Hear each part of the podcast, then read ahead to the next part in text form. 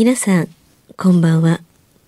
歌う怪談女、日月陽子です。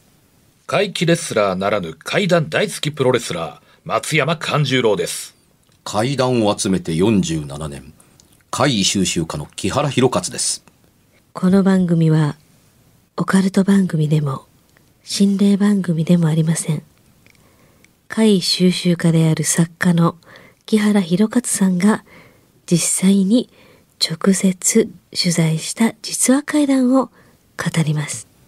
日本で唯一の怪談専門ラジオ番組です木原さんといえばあの今や伝説の実話怪談本、新耳袋シリーズの作者でもおなじみですよね。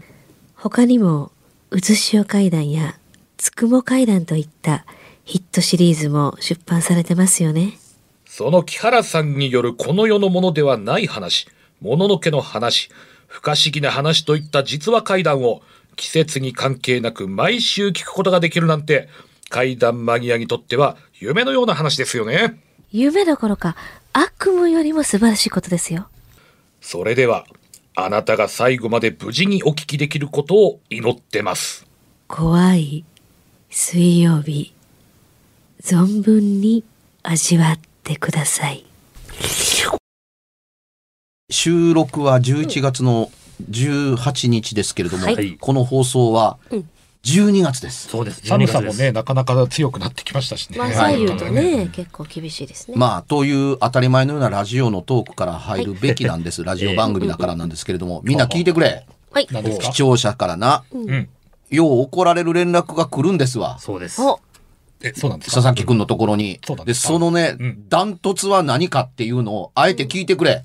はい。なんでしょさっさと怪談とか怖い話をやれう。と。あの、余計な、その、時事ネタをするな、みたいな的な、的なだよ。ええうんな、だったりするんですけど、これ、今度は皆さんに、あの、聞いていただきたい。はい。はい。すいません、これ、ラジオ番組なんです。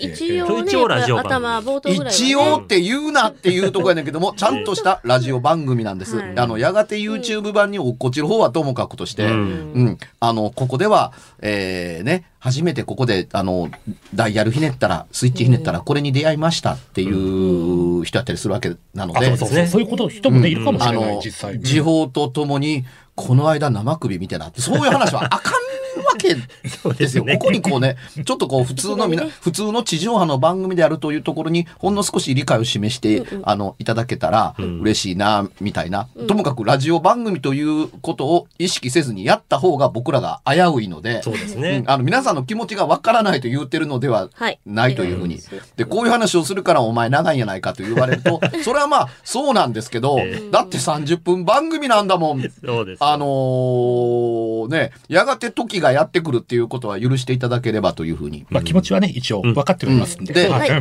普通の番組とやはりもうちょっと違ったりするのは、あの、1ヶ月まとめ撮りをとしています。ん。したがって、その、今11月の18日やのに、いや、もう年末ですよ、12月ですよっていうね、まだ何も分かってへんくせに分かったかのようなことを言うたりするわけです。まあ、大変な2020年になったんですけれども、うん。あのーこの収録をやっている前の日、はい。えー東京都はおよそ300人の感染者を出して、兵庫県は、あの、100人を超えるという感染者を出したというところだったりするんです。東京からやってくる側としてみても、あの、感染者が多いのってやっぱり、ね、あの、神戸を中心とした赤が多かったりするというふうに、あの、聞きましたので、ええ。あの、やってる我々も、あの、いつ、再び、うんあの春先みたいな、その、非常事態宣言のもとにっていう中の、スレスレの時に、この放送を始めるのかというふうに、あの、思いながらやってるところだったりはします。んで、えー、Google AI がね、はい。あの、予想を立てたんです。日本の感染者がこれから先どれほど増えるのかうん。というのを、えーそれもその1ヶ月後、ええええあの大体今が、今から1ヶ月後ぐらい、どれぐらいの感染者になっているのだろうかという予測で弾き出した数、えい何人だと思います？感染者。日本国内で。国内で。国内。ええ、このまま増えつ続けるという山を延長上に架空にしていったらという言い方が分かりやすいですかうんね。はいでそこで5万人だそうです。そんな5に。万？うん。あのーまあ、もし、ま、もし間違ってたらごめんなさいというところですけども、ええ。これ仮にね、あのー、5分の1の1万人でも、うん。あのーどう思われるかはともかくとして、ええ。人間ってメンタルな生き物ですから、うん。まあ、まあ、つまり、あのーこの空気感とどう向き合っていくのかということを経験したことがないので、うん。あの、どうなのかがわからないというふうに、あの、階段という怖いものを、あの、やたら延々と、あの、聞き続けると、うんあの、ね、メンタルってどうなのっていう,、うんいうのって、なくはなかったりするんですね。うんですよ。えうん。だからその、普段聞いてて、なるほどと思って聞いてたりする納得のもとに進んでいくと、結構ね、怖いことが起こったからと言っても、まず、一瞬驚くのはあっても、いや、原因があるに違いない。うんこれメンタルの強さが助けてくれたりする。うんだ階段って日頃聞いたり考えたりしてると、結構なんかの時にお役に立つんですよ。あの、事故が起こった時にも、あのーね、まず救急車やろ。うん。っていう、はい。目の前で怖いことが起こったっていうに、起こったことは起こったことや、うん。次に私はどうするべきなのかっていう考え方にシフトがしやすかったりする。る冷静でね、いられるように。うん。その通りです。ね。うん。あのー引き出し、頭の中の引き出しやファイリングにちゃんと入れておくと、あの、お役に立つ分野であったりするというふうに、あの、いわゆる、あの、事故でも何でもそうですけど、日常起こり得ないものに遭遇するという点に関しては同じだからということが言いたいわけ。そうですね。あこんなことが起こるとは思わなかったっていうと一緒に飲まれて大慌てするだけだったりするので、えーね、一見役に立たないようなところがばっかりな話をしてそうですけれども、はい。あのメンタルな部分でのあのお役に立つことというのはなくはないんです、うん。頭のファイリングをどうす頭の中にいかにファイリングするかというだけでというふうに、あの思って、えーいいただければというところなんですけども、ええあのまあ、この話をするのも、ええ。ー先ほども申し上げました通りこの番組1ヶ月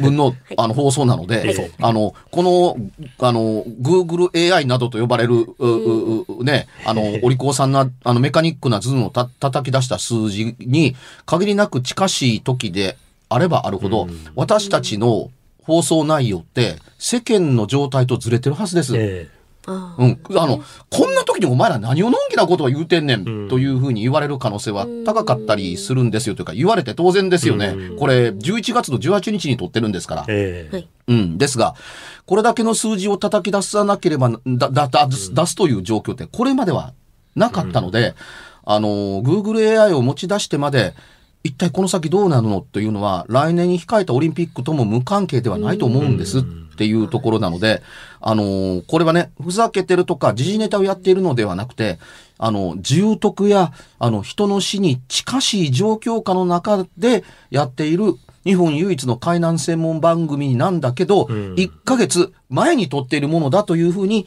あの、改めて聞いていただかないと、あの、多大な誤解を生む ね時がありますね。あの、恐ろしく不謹慎なことをしているのかもわからないという状況下の中での放送かもわからないです。もうちょっとわかりやすく言うと、えー今回の収録、11月の18日の今回の収録で、年内いっぱいの収録を行います。はい。はい。そうですね。12月いっぱいまで。だからこそええ、12月いっぱいの時の放送に、いや、このようなおたりが、うん。お便りが来てましてねっていうことをやってるだけで、うん。それどころとちゃうやろ、お前ら。うん。いや、ごもっともっていうことと遭遇する可能性は極めて高い。ねで、これまでの、あの、2020年の11月いっぱいまでと、この、ほあの、収録が放送される12月とは、おそらく状況の様相がうん。変わってる可能性がある。それはその COVID-19 というあのウイルスはそのウイルスである以上、あの乾燥と寒さであの感染拡大がよりや広がる可能性が高いからですね。この番組のあの梅雨や夏頃ですら僕確か言ってたと思うんです。いやこれはね冬を経験したことがないウイルスやから、あの、秋頃から冬にかけて大変なことになると思いますよ。だから、今の間に気をつける訓練をしておきましょうね、的なことを言ってました。試される時が来ようとしていますっていうふうに。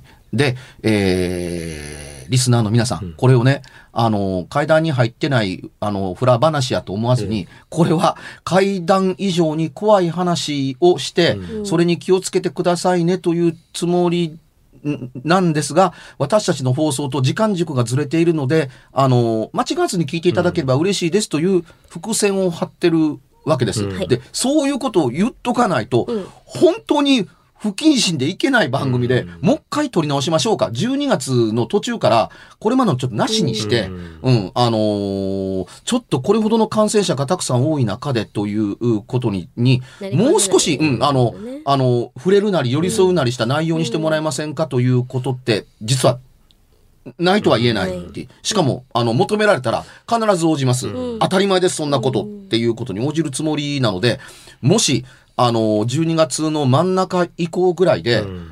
あれ？なんかこれまでとノリと違うことを始めたんじゃないと思ったら、まあまあもちろん冒頭でちゃんと言いますけど、ええ。それは、あの、これまでの放送を捨てて、うん。新たに、あの、今の現状の日本を鑑みた上でにふさわしい、あの、番組作りを心がけるように、取り直したもんだと思っていただければと思います。うん。ですね。うん。ちゃんとね、理由があってのことですから。はいうん。うん。まあ、なんといってもね、ええ。あの、えー人類という言い方は大げさかもしれませんけど、とりあえず、あの、第二次世界大戦以降、こんな事態に出会ったことがない。うんという状況下になってたりするわけですね。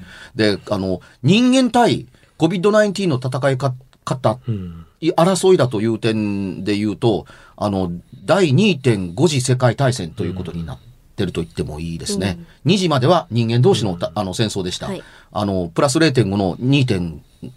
あ0.5は、あの、COVID-19 の戦いです。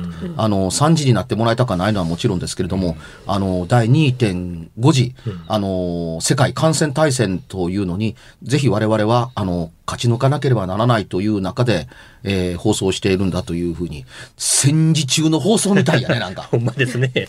あの、そういうところだというふうに、あの、なんかね、あの、付き添っていただければ、あの、リスナーの皆さんも、あの、あの、嬉しく思います。難しいんです、この番組。うん。あのね階段が大好きな人がいっぱいいたりするんですけども、知っての通り、僕の階段の領域って結構広いので、ええ怖いことっていうのって、実は個々によるから階段の領域広いんだっていうことを言い続けてたりするんだけれども、階段聞いたからって人は死んだりはしません。そうですね。お化けが出た、幽霊が出たという、この世ならざるものが出たというものが出たからといって、あの、死ぬということはないです。目撃者いないから。うん。うん。ですが、今明らかに我々の目に見えないところで、あの、今日も重篤患者からさらにっていうことがあったりするので、しかもその医療従事者で働いている方、もう、あの、かなりお疲れになった限界に来てるところへ持ってきて、さらに今、あの、人材不足だというふうになっている状況下だったりします。あの、こんな時に、あの、人の死が関わっていることが原因ではなかろうかという話を、あの、そんなにバラエティっぽく喋るのって、そういう気はもちろんないんですけど、うちこの番組そんなにバラエティやってないですから、あの、ただ、あのーここから1回目聞かれるかお客様、リスナーの方多いと思うので、あの、収録の1回目だけしか、まあ、なるべく言わないようにしてますから、あの、そういう時に撮っている放送なんだというふうに、あの、聞いていただければ、現に我々は12月4日どうなってるかさっぱりわからない。そうですね。わかりまそれでこの時せんね。点でうん、でその収録の前の日、東京都が300人近く出して、兵庫県が一番の、あの、ついに三桁になったっていうニュースを、あの、関西の方ではいっぱい流してたのを、み東京では多分こんだけ流れてないなっていうのを、あの見てたので、はい。ちょっと危機感を抱きましたというところですね。ええ。はい。とかなんとか言って半分喋るから怒られるんですよね。何から行きでます？もなんか、木原さんは不思議な体験をおされた便りも。あ、マジですか？ええあ、聞いたんですよ。ぜひちらっあるんですよ。とさっきこの、聞きたいですね。その時間内で喋れるかどうか、ええ。はなはだというか、んね、ええ。放送で、続きは YouTube でっていうのはひどいとは思うんですけど、ええ。あの、実はそれのおかげでね、はい。あの、この収録日、いくどいようですけど、ええ。1月18日でしょ、ええ。明日緊急で帰らなあかんようになったんです、あら東京へら、。そんなに大変なええ。それ、会議が会、と関係があって、えあのー実はね、ええ。あの、こう、講義の映像の仕事が来たんですよ。ははいい。しかも日本じゃなくて。海外で。海外からええこう講義をいいわゆる字幕スーパーがつくわけです。まだ詳しく喋ることはできないんですけども、字幕スーパーで出るんです。あのーえ、なんで僕なんですかっていうに。あの、最途中で変わるんですけどね、はい。あの足してという形で、あのー作家のなり方。ええ、あの、文章の書き方、うん。あーいわゆるあの、小説の書き方講座の先生やってください。それも短編の。ええ。うん、あえ？あの、それは構わないですけども、ああ、どうして僕なんですか、っていうふうに聞いたところ、あの、いろいろ調べてるうちに、はい。あのーアメリカ議会図書館、ええライブラリー・オブ・コングレスの映像に、世界最大の図書館ですね。ええあの、こう、の舞台で、ステージで公演をやってるあなたの映像を見ましたっていうのがきっかけで。ねはいうん。あだから、いわゆるあの、まあ、依頼が2本じゃないので、それを見て、あ、この人ならいいやと思って。で、えーしえーいざ、あの、内容を詰めていくと、ジブリでアニメ作ってたんですね。アニメの話も入れてくださいって。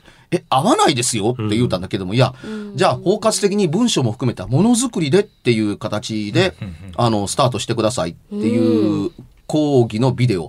多分ね、あの、個々にこんだけ分けてというとこですけども、全部装着すると、8時間か9時間になる。おかなりの、実はね、ええあの、その国では、あの、エキスパート、スペシャリストみたいな人らの講義を、あのーう、サイトの中で売ってるっていう商売があるんです。ビジネスがあるんですって。だから、まあまあ、例えば、あの、プロレスラーになりたい人は、プロレスラーのカンちゃんが、あの、プロレスラーのまず基本はっていうので、こう、あの、なんとか編、なんとか編、なんとか編、なんとか編、なんとか編で喋ってるとか、ラジオのディレクターのなり方で、だもう何百人といるんですね、先生が。で、はい自分がなりたい、え学びたい、うん知りたいと思う先生を選んで、そのカリキュラムを買って、パソコンでずっと眺めて、あ、そうしたらなれるのかも。あ、そういう訓練をするんだっていうものの中に、の先生に選ばれたんですよ。へえ、すごいですね。うん。あの、日本人では僕が初めてですって。へうん。それで、あの、まあ、にわかに、ええあのーおね、あのパソコンに強い友人に入ってもらって、ええ。もうもちろんカメラも、うんあのーベテランなんですけども、その、2カメで、ええ。正面と横からの、あのーカメラで、はい。で、それのためにね、もう真面目に、あのー LED の照明を買って、えで、その、後ろの背景を作りこ、まあ、これ、ズームと同じですね。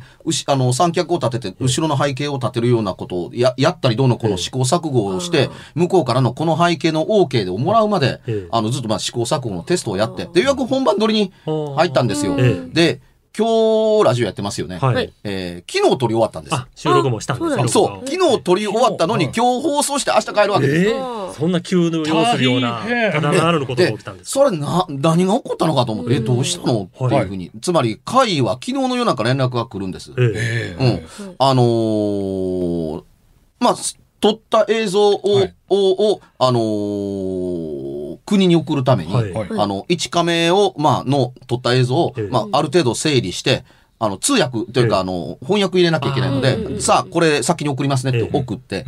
で、横から押さえてるええ、横、大体の横ぐらい、具合から押さえてる、あの、2カメの、あの、映像を、をを見るためにええ、その、カメラから抜き出した SD カードってわかります？はい、わかります。うん、記録媒体ですね。ええ SD カードを入れてみたら、あれ？あのー横顔、横顔というか横、横から押さえている2カメに、えあのー撮ったばかりの映像がないんですよ。えはい。え？あつまり、そう、撮ってる時には、ちゃんとモニターにも映っていて、ろ記録もあって、撮り終わった後にも、あ、入ってますねっていう。それはそれぐらいのチェックはもちろんします。まあ確認しますよねうん撮ってる最中もずっとチェックしてるし、撮り終わった後にもチェックしてます。うん。で、どんな具合に撮れてるのかっていうのをカメラから SD カード抜いて、はいあの、持ってきます。っえていう当たり前のことやってるんですよ。あれ？なんで家に帰ったらそのデータがないの？って。でね、この SD カード当然容量が結構あったりするので、うん。はい。あの、連絡もらった時に、例えば何が入ってたん？っていうと、その、えーそその国とのやりとりのテスト画像、あの、白い背景で撮ってみたり、ええ。黒い背景で撮ってみたり、あのーいろんな角度で撮ってみて、照明具合がどうたらこうたらやってる打ち合わせの時の映像があった後、うん。あの、パソコンやあのコンピューターのエキスパートとして、あの、ぜひこの映像を見てくれへんかっていうのが、その後に入ってるのが、はい横澤ジョージさんのところの事務所で、うんあの、ニコ生でやったおー1回目、ええあの、鏡から水が出るという映像が入ってたんええですよ。うん。うわ、鏡から映像が出る。あの、鏡から水が出るっていうふうに。うわ、あの、鈴が鳴ってる音が聞こえる。んみたいなことを、えー見て、えーこんなことあんねんなと思ったのが、あの、何分間か入っていて、うんで、その後、あのー僕のその横から押さえたええ本番カメラ、今回が最終回だったんですあよ。ーうん。が入ってて、しかもケツ秋焼きなんですよ。ええうんまだ容量いっぱいあるんでうん、容容量いっぱいあるっていう,、いう中でっていう。で、横澤さんの後に、えの、あの、ニコ生の放送の1回目の後に僕の映像が永遠入ってなきゃならないのがええないんですよ。秋原さんのだけないんですね。そはあえう。で、それよりもっと、あの、おかしかったのが、はいあのーおそれはなくなっただけやんかっていうところで、うんあの、最初はね、あれ？消してもたんかなと思って、あの、サルベージするソフトがあるんですよ。ええ。うん。で、過去にで撮った映像というものをもう一回サルベージするっていうやつで調べ調べてみても、ええ。僕のがないんです。取った形跡がないんですかいやでそれは聞いてたんちゃうかと思いたいところなんですけど、ええ。違うのはえ、え。今言った横澤ジョージさんのところの、のニコ生の僕が貸してええ、あの、ちょっと記録にも取っといてって渡したやつの、横澤さんの時のスタジオで撮った映像ばっかり、ええ。まあ、例えばあの、横澤ファイル2と書いてたとしましょうか。全部横澤ファイル2になってるんです。え？僕の映像がなくて。ええ。あの、いわゆる、コピーにコピーが入ってて、え、俺こんなに、いや、いや、1個しかなかったものがっていうのが、いくつもあるんです、びっしりと。ええ、いや、落ち着け落ち着け俺。えあの、じゃあ、あの、これの前は、ええ。横澤さんのところの前は、あのーこの講義のためのテスト画像だからって思ったら、テスト画像もないんですよ。ええ。全部横澤、だから SD カードが全部横澤さんのところのニコ生の、ええあの映像の、こう、こう、まあ同じやつのコピーが全部入ってて気持ち、悪い。謎。ううんん。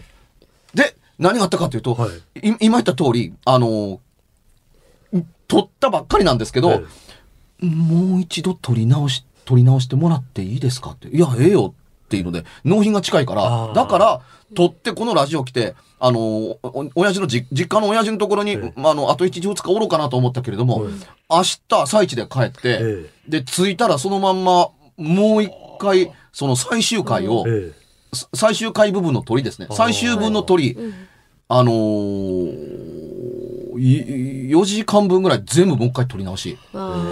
あ消えただけやったらね、なんか気違いで削除してもうたまあまあとかなんかね思いますけどでも全部それになってるってね。聞いただけだ、うん。だけだったら、むしろ今言ったサルベージソフトで拾えるんですよ。ないんですって、他に。えだから、で、何日もくっつけてないので、ええ。その SD カードの中で増殖って言ったらおかしいですけど、色ですね。いや、あの、理解ができないっていう。ただ一つ言えることはね、はい。あの、その最終回で、僕の新耳袋はこうやって考えて考案して作りましたっていう話が入ってるんですよ。あ最終回でのみ。あ。あ、ちょっと階段のまつわるような話をしてるんですね。そう、僕は階段を短い文章でこう捉えていますっていうの。は、ええもちろんね、空想科学読本の話もあればいろいろあるんですけれども、でも、新耳袋という、その、皆さんの国では聞き慣れないこの言葉はうんっていう形でこんな本ですってこういうことをっていう、あの、説明を割と長くやったりするんですよ。これが私の一応日本で知られている代表作ですからっていう形になってるんですけども、新耳の話を熱く語っていいいるといったところで最後やから、えあのーではさ最後に、あの、私はどういうことをやってきた人かというのを、あらあらかじめもう,、もう一回ちゃんと、うんあの、わかりやすく言いますって。これまではタイトルだけでしたよね。ええジャンルでしただけでしたよねっていうのをちゃんと語ったら、あのー SD カードの中が変わったんで、えうん。あの、どういう意味でしょうね。これまでいろいろし始める前に、ええいや、俺の撮影とかね、俺の記録媒体って気ぃつけた方がいいよって散々聞いてたっていうのを、うん分かってたつもりだけども、ええ直面すると、今までの自分の仕事やキャリアや経験が全部ぶっ飛びますねっていう。説明ができなくて。はい。だから、あのークライアントには、え撮影ミスを犯しましたということになってて、なんで正面しかないの、うんそ正面だけでやってもらえませんかって言ったら、いや、編集のリズムが作られへんから、はいあの、横の画像も欲しいっていう。うん。え、どうしたの？って言ったら、ええいや、もう、理解してもらえないと思ったから、はい撮影ミスを犯しましたということに、になってますだそうです。横澤プロダクションの映像恐るべし。ほんまですね。増殖としか言いようがないですよね。うんね、今の。映像になってもそんすな力を持ってるんですかね。ごいなぁいや、あのーパソコンというかコンピューターの、あの、専門家の驚きよってなかったですよ。うん昨日の夜中電話がかかってきたんですもん。そうですよね。まあ、普通じゃありえへんことが。うん。で、ごめんなさい、すみません、キラさん。ラジオ終わったら帰ってきてもらう。つまり、うん。これ終わったら帰ってくれるっていうオーダーだったんで、それを、いや、さすがにお尻が読めないので、ええ。今日帰るのは勘にして、その代わり明日一番で帰、帰、あの、帰るからって言ったら、木原さんが帰ってくるまでに、あの、撮影もう一回セッティングしますから帰ってきたら、あの、すぐに、あのーやってもらいま、お一番最後はつまり打ち合わせになるわけですけども、はいあのーどういう意味なんでしょうね。あのー落ち着けっええていうぐらい動揺している。っていうふうに、いやもうこの電話してても怖いっていうふうに、うん、その SD カードがだって目の前にあるんですもん。そうですよねっ。ていういうような風に言うてたみたいな。これ仕事の中で起こったことなので、うん、あの、ね、あの、観光の娯楽でカメラを回していたのに、こんなんが混じってました、じゃないので、うん、あの、えらい体験をしました。ちゃ、ちゃんと時間内入ってるぞほんまですね。すごいですね。あ、本当だ。これも会ですね。入れようと思って頑張ったんですけどね。頑張ったな、俺。まあでも、あの、機材もね、新しくなったところやから、なんかそうですね新鮮な感じラジオの機材も新しくなりました言っておかなければなり,、そうですねなりません。ね、ね佐々木君。そうですよ。あ、ラジオ関西の、えー録音機材が、えーな、どれぐらいの期間かけたっけもう一年ぐらいかけて。大一年ぐらいかけて大工事をやって変わりました。あのな、なん、まあ、フル、フルデジタルに変わってるのはともかくとして、ええ。あのーもう、機材の中身が全部入れ替わりました。だから、モニターのも違えば、モニターの出てくる画像も全て違います。まあ、ソフトも変わりましたしね。ソフトウェアも変わりました。え最新型に、うん。そこで皆さんに、えーお伝えしたいことがあります。はいここから先、うん。理屈上完全に最先端の、うん。あの機材、ソフトウェアに切り替わりましたので、もう、もしここで変な音が紛れ込んでいたとか、おかしなことが起こったっていうのがあったら、ほぼほぼ松山勘十郎の鼻息か、日月陽子の鼻詰まりの音かどっちかや、と思うので、もう起こらないはずです。機材のミスでで。もう止まることはないと思います。もう止まることはない。止まることはよう止まってましたもんね。よう止まりましたもんね。これをこれまでのことを、あの、まあ、他の番組で起こらへんのはなんでなんやっていうのは置いといて、機材のせいにします。うんこれまで起こったことは。ええしたがって、えー番組の宣言として、ここからの、えー収録には、不具合や怪異現象と思えることは起こらない。いいですか、これで？起こらないはずです。それでもなお起こったら木原さんもう木原さんのせいで。す。ね、これはね。木原さんが干渉したという。干渉。ことでしょうね。そうそういう話なの？そう。まあ、そうなっちゃいますよね。それでも起こったらもうそういうことでしょうね。それでもなお。しか考えられない我我々も気をつけますけどね、はい。ちょっとね。はい。うんうん。ああ、そういう話やね。起こってほしいですよね、こっちとして番組的にはね。ということなので、ラジオからこんな音が聞こえたとか、これはどういうことなんやということがあったお叱りがあったらですね、もう私の方へ、ええ。あの、ラジオ関西宛てに、送っていただければ、はいあのーほんまかどうか検証の後、そうですね。ええええあのーそれは番組で使わせていただきますという形にしたいと。鼻息だったらすいません。はい。えというところではい告知いきましょうかはい告知。はい。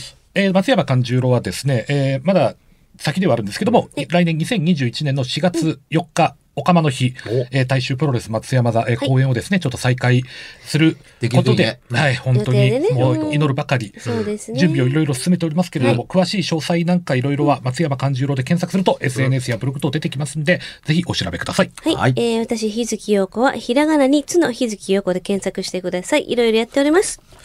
えー12月ですので、えー年越しの準備をしていると思います。無事なクリスマスがあーできますことを願っています。つまり予定は、まあ、何にもありませんので、えツイッターよかったら相手してやってください。番組では、別冊怪談ラジオを販売しております。ちょっと普通の地上波のラジオでは放送できない僕の体験を、あの、語っています。二度と本の形でまとめるつもりのない話が入っていますので、ぜひお聞きになってくださればと。どうやったら帰るの？詳しくは、ラジオ関西の怪談ラジオのホームページをご覧になって、ぜひともお買い求めいただければと思います。今夜はいかがでしたでしょうか？何もなければいいんですが。え？ちょっと、あなたの城、誰ですか？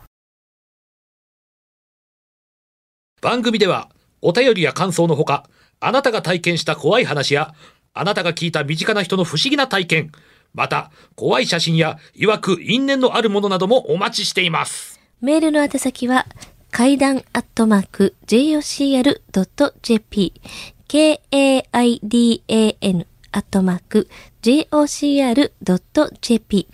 ファックスは078-361-0005 078-361-0005おはがきは郵便番号650-8580ラジオ関西階段ラジオ怖い水曜日まで。ぜひ、本物の怖い話を私に教えてください。お相手は、歌う階段女、日月陽子と、怪談大好きプロレスラー松山勘十郎と、そして階段を集めて47年、木原博一でした。それではまた来週お耳にかかりましょう。この一週間、あなたが無事でありますように。